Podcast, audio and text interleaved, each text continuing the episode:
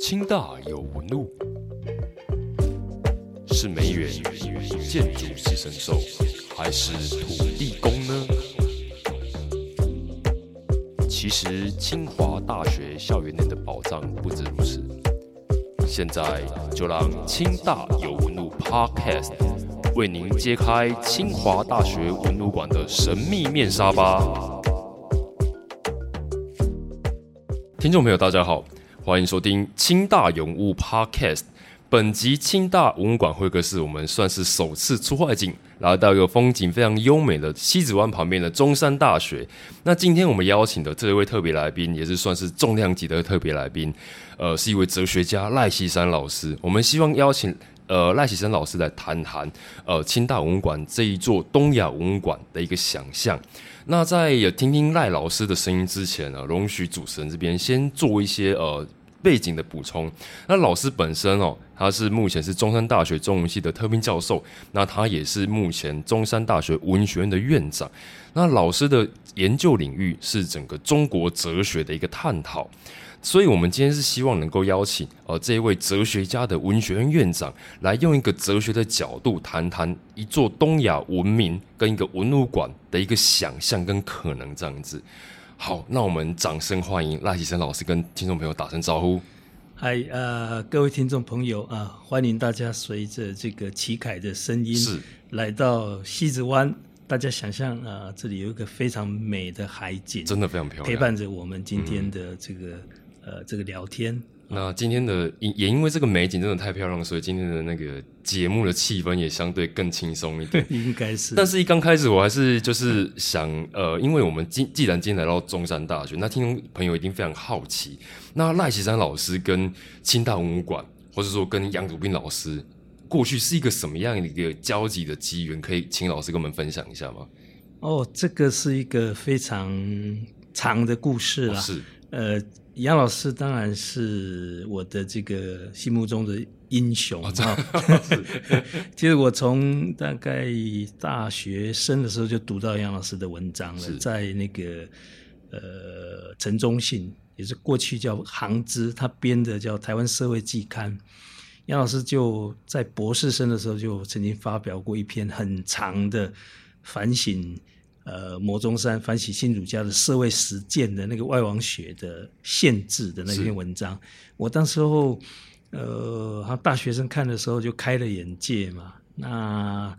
呃，读完硕士哲学硕士之后，在读博士的时候，我我同时考了哲学所，考了中文所。那中文所。我就决定去中文所去清华读书，就是因为杨汝斌老师的关系。是是是是。那因为杨汝斌老师当时候对于这个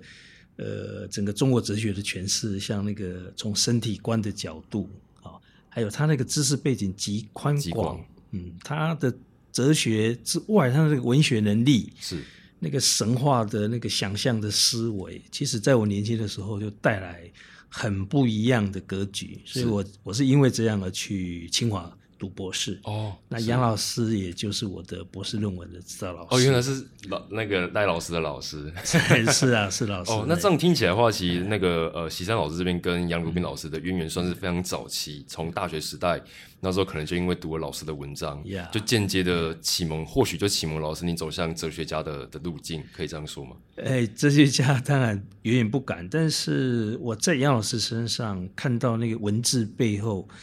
真的有一股力道穿透在里面。是那一种东西，不是抽象的哲学概念，是一个一个生命的一种一种内蕴的东西，内功。在那文字之中，那个东西一读到，你就会认出来。是是是。哦，那那也因为这样，就是说，当然年轻的时候充满生命的困惑嘛。那杨老师的所探讨的整个东亚的这个呃哲学的学问，其实都是一种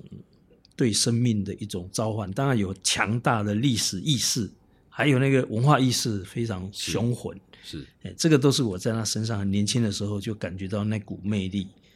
听起来，老师你刚好也在杨老师一个就算是学术的一个历程非常丰沛的时候，你们在那个阶段有了生命的交集。你在清华大学就认识了杨鲁斌老师，甚至就成为他的一个指导学生。那因为我们所知道，杨老师一直以来非常关注的整个东亚文明，那他也身体力行的透过收藏的方式，呃，藏了非常多相关的一些文物的的一些藏展品。那呃，我觉得这也是一个因缘，杨老师将这些他所收藏的文物捐赠给了清华大学的文物馆。那我接下来想请问老师的就是说，因为呃，就杨老师他的一个主题性的收藏，它是一个以无名为主轴的一一座文物馆。那我觉得我们先跳一个比较大的尺度。那我们在当代台湾社会，我们再来讨论一个以无名为主轴的文物馆。呃，老师，你认为它对于整个台湾的社会，或者说当代的人类社会，它的一个意义在哪里？嗯。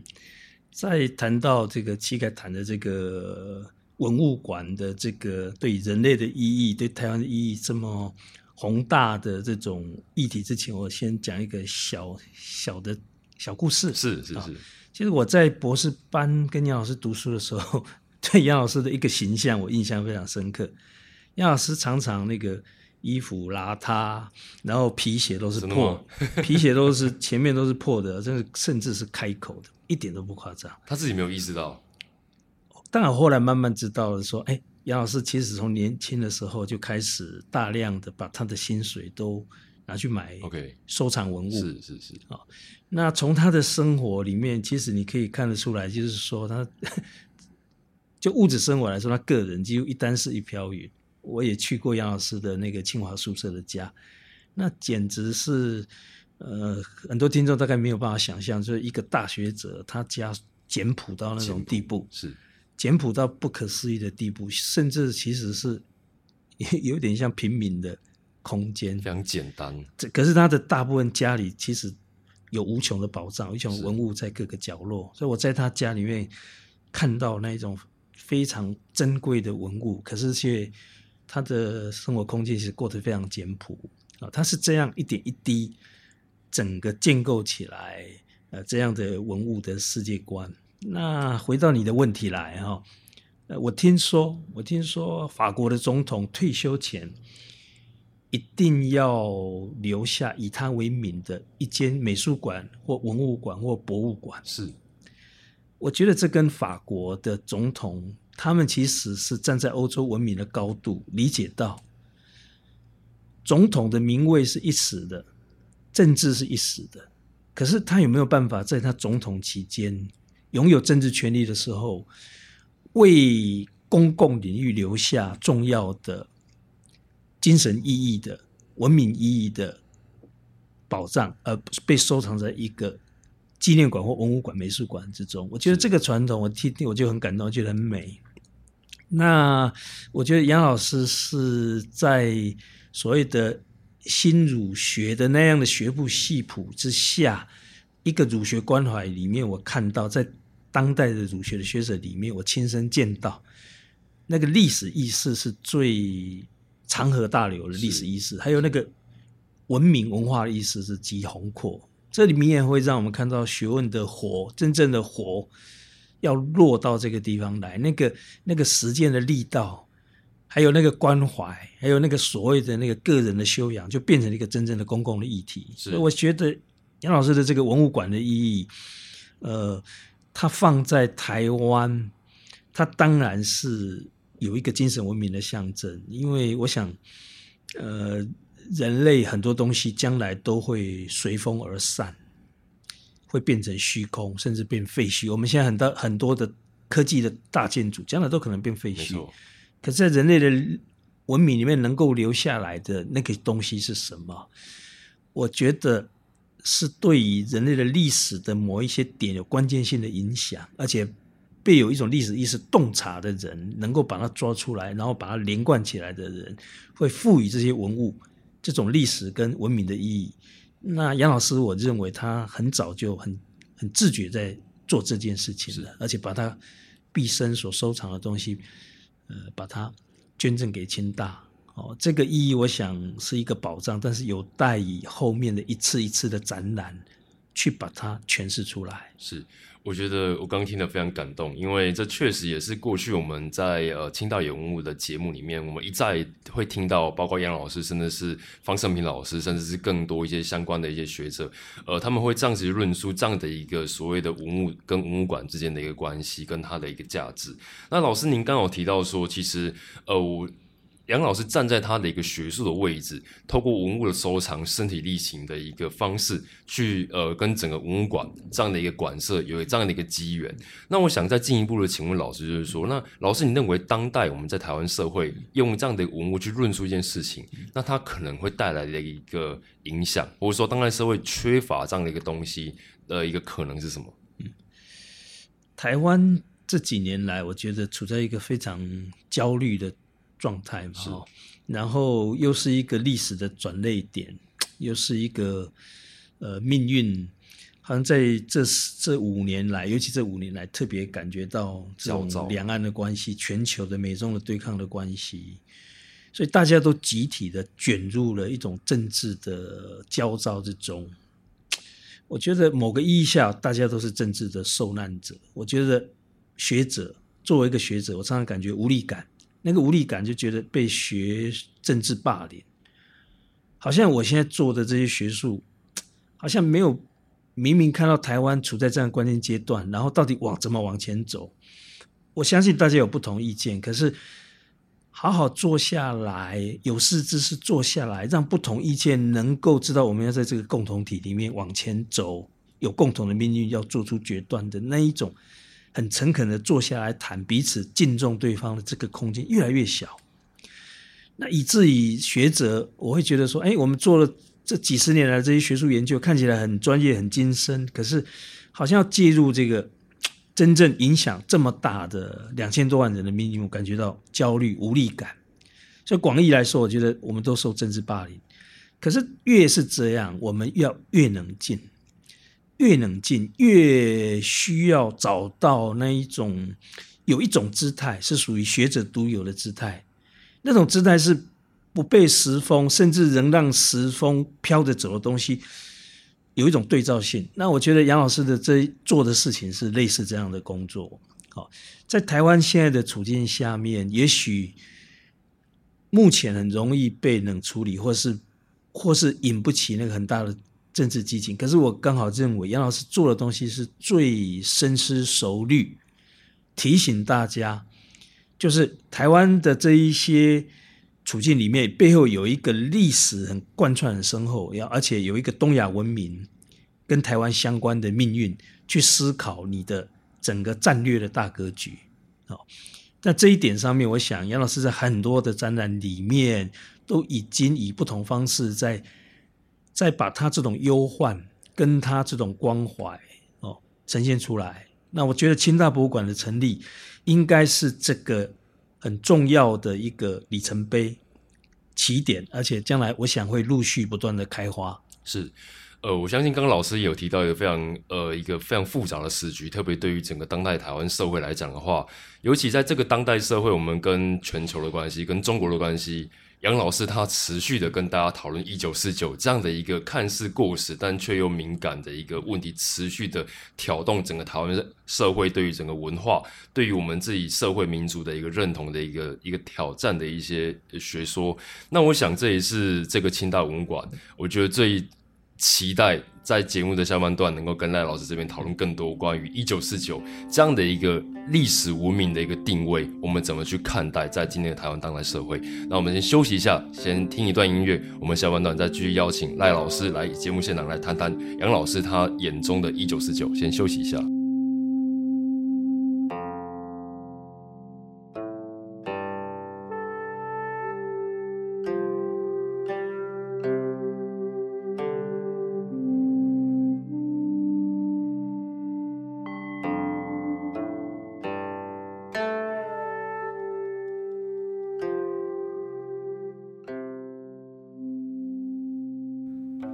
感谢听众朋友回到我们清大文馆会客室的节目下半段。呃，莅临我们节目的一个特别来宾是我们中山大学文学院的院长赖启山老师。那老师刚有提到说，整个文物馆的一个新建，其实刚好正处于台湾位于现在目前一个非常复杂动荡的一个国际社会关系里面。那文物馆的一个呃设立，又跟杨老师他整个文物的捐赠背后的一套哲学，他的一个社会观察其实非常有关系。那呃，杨老师的藏品其实非常多，都是跟整个一九四九这个时间点的前后是有个非常密切的一个聚焦。那这个时候，我们也知道它是整个过去东亚政治跟文化一个最动荡，甚至是烽火连天、战火四起的年代。然后这个年代哦，它其实虽然已经经历过半世纪之之久了。那我想要请问赖老师，你觉得说我们在当代在讨论这样的一个一九四九，在讨论这样的一个过去的一个烽火连天、动荡的一个时代，它的意义在哪里？呃，本来这个问题，呃，真的是要有杨老师来谈才是到到位。我我基本上其实呃理解的很有限。那只是因为这几年来，有时候参与杨老师的这个读书会，还有这个展览，在旁边听了一些，呃，有时候就就有一点点，呃，初初步的了解他的一些关怀了哈。我觉得他提醒了一件事，就是说，一九四九当然是一个政治的符号。可是他提醒我，我们就说理解一九四九不应该只从政治的角度去看一九一四九所带来给台湾的复杂的意义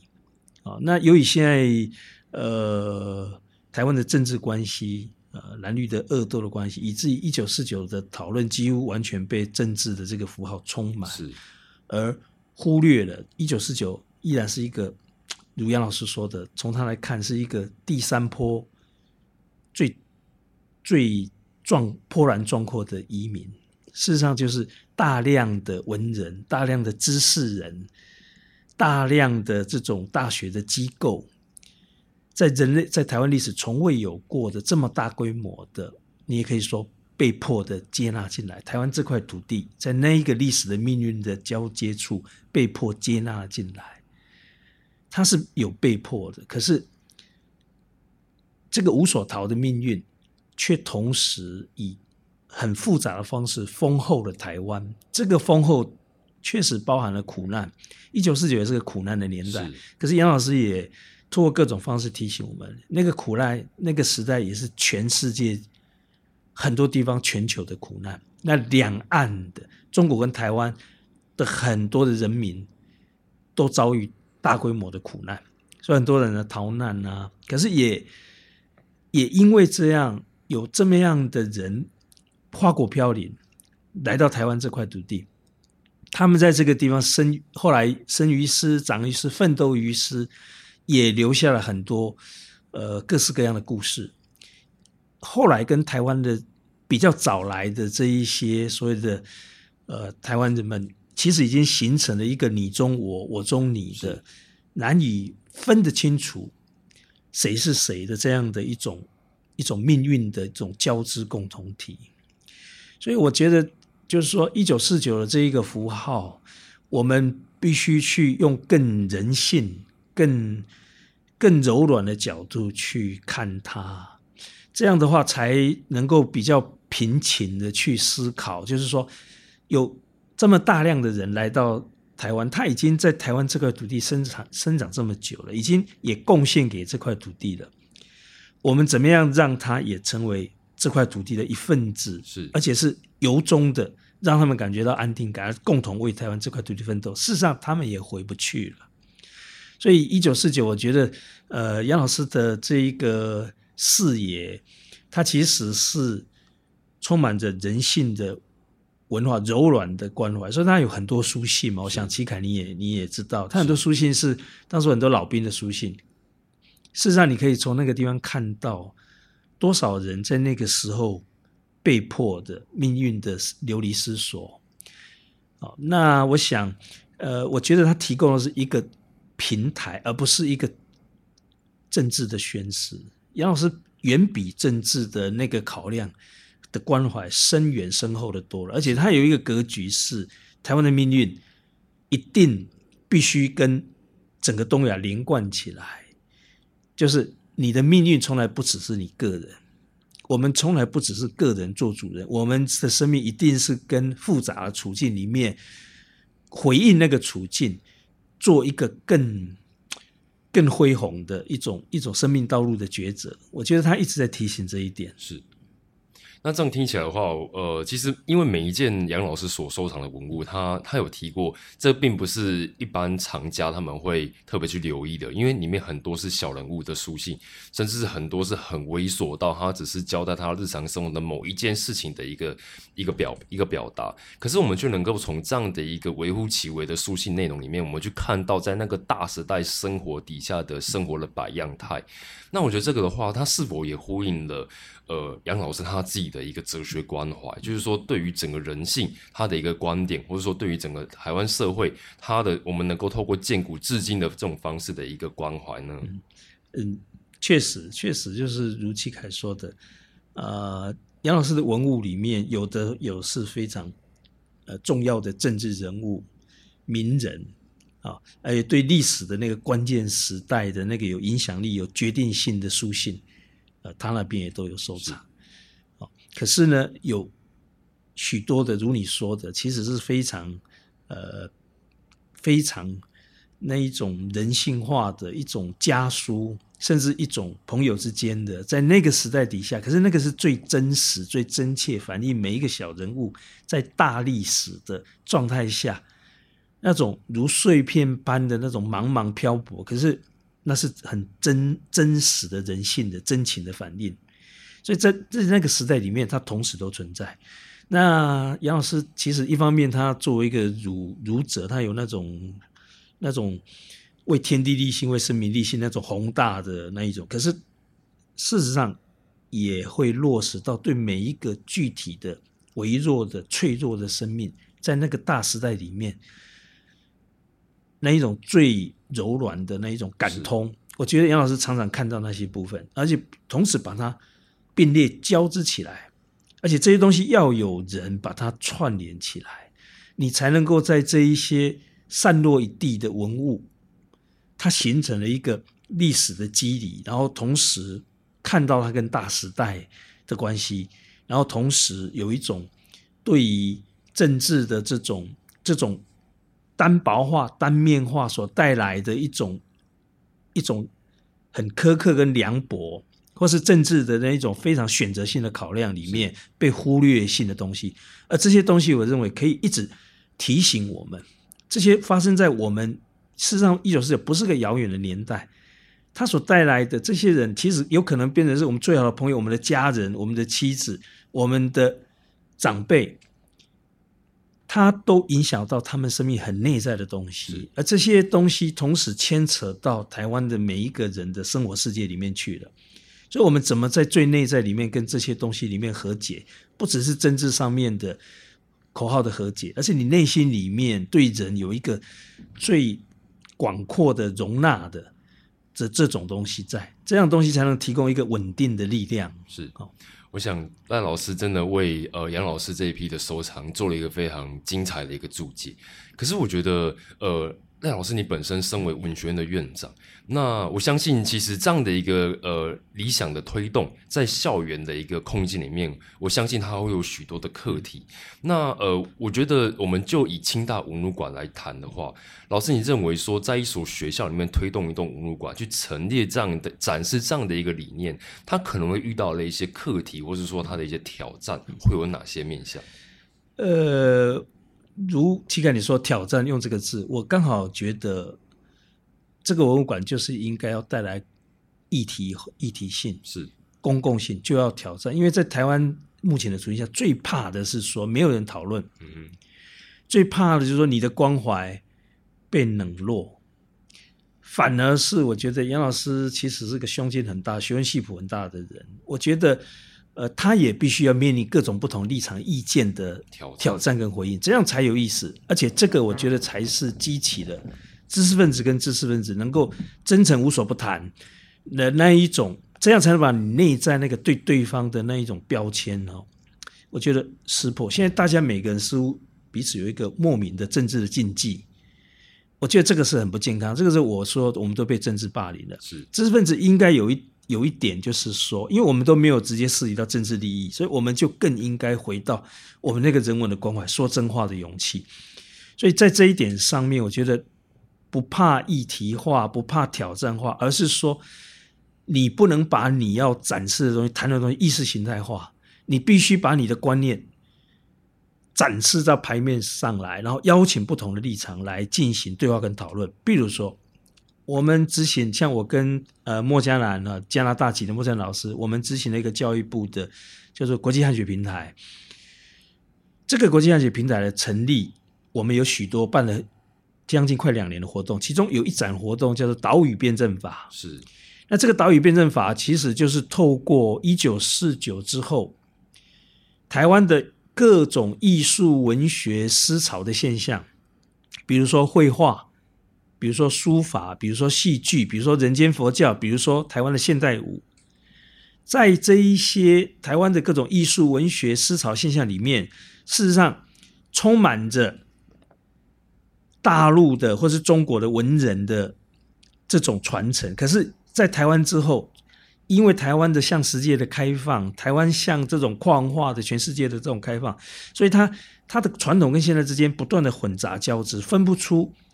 清楚的分出台中华元素跟台湾中台湾元素，它刚好是都在艺术文化现象里面，你中有我，我中有你的共杂在一起。我们是要不断的用各种案例提醒大家，就是说台湾现在有很多很可贵在民间的。这种资产这么丰富的资产，它其实是灌溉了各种不同养分进来的。你如果简易的把它区分说这是台湾，这是呃传统中国汉学，其实太简化问题了。而且文化不应该这样看，不应该这样搞。好，那那那个岛屿辩证法其实就告诉我们说，岛屿就是不断的来自于不同的养分之间的这种有冲突，也有矛盾，可是彼此之间慢慢吃进去对方之后，彼此丰富了对方。成为了彼此的内部的他者，像这样的经验，其实呃，我们邀请了很多立场不一样的朋友来，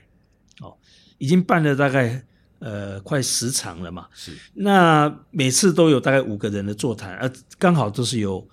呃不同专业，甚至我们可以找不同的立场对立的立场来谈，啊，这个都是为了要实践一种共生的概念。是。我觉得这个社会唯有这样子，我们不断的开创它可以讨论的空间，甚至是让这样的空间，它能够让观念清晰之后，它能够让不同对立的一个立场的人，能够在这样的场域里面获得辩证。那这样的辩证里面，我们越来越接近某些我们人类社会可能共同追求的某些方向。那这或许就是赖老师他提醒我们，他或许就是我们清大文物馆未来我们可能遇到的一个课题跟挑战。那这个东西其实它就是应该让它这样一。一直不断发展下去，是啊，是啊，而且越挑战越好玩啊！我觉得越会丰富它。我相信这个清华博物馆如果能够这样变成了台湾的知识分子，借由各种展览不断的对话，转动这个对话，我觉得长远来看，这个才是。思想的活力，而且知识分子的这种感觉到说，我们还能够借由这种讨论论述里面，真真实真真实实的关怀着时代的问题，是，而而把那个郁闷之气把它化掉之后，展为感慨为公共的论述。非常感谢赖老师。那我们节目来到尾声，那我们每一集的会客室的尾声，我们都会固定邀请来宾，呃，送一句话送给未来的清华大学文物馆。那我们也想要邀请赖其山老师，我们期待清华大学文物馆是一个什么样的地方呢？我呃，我应该说期待也好，或是祝福，就是说清大文物馆成为卷动台湾思想风云，打开那种政治。雾霾，然后那个开阔台湾人的那个历史意识，以及做一个人，做一个文明世界文明，台湾可以打开对世界文明有贡献的一个华人的新雅典。然后清华博物馆，我觉得作为这样的一个开端，从这个地方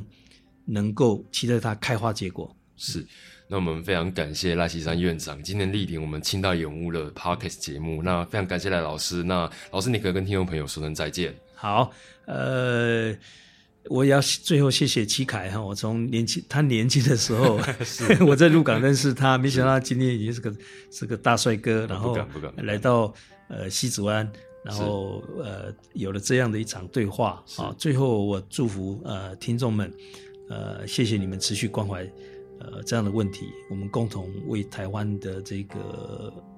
命运共同体生活在生活于斯，然后共同呃关怀它，让它更好。谢谢大家。是我们非常感谢赖启山老师，那也非常感谢听众朋友的收听本集的清大演物 Podcast。那我们期待听众朋友你们都是未来走进清华大学文物馆的那一个人。那我们这期节目先到这边，我们下期节目见，拜拜。哎，拜。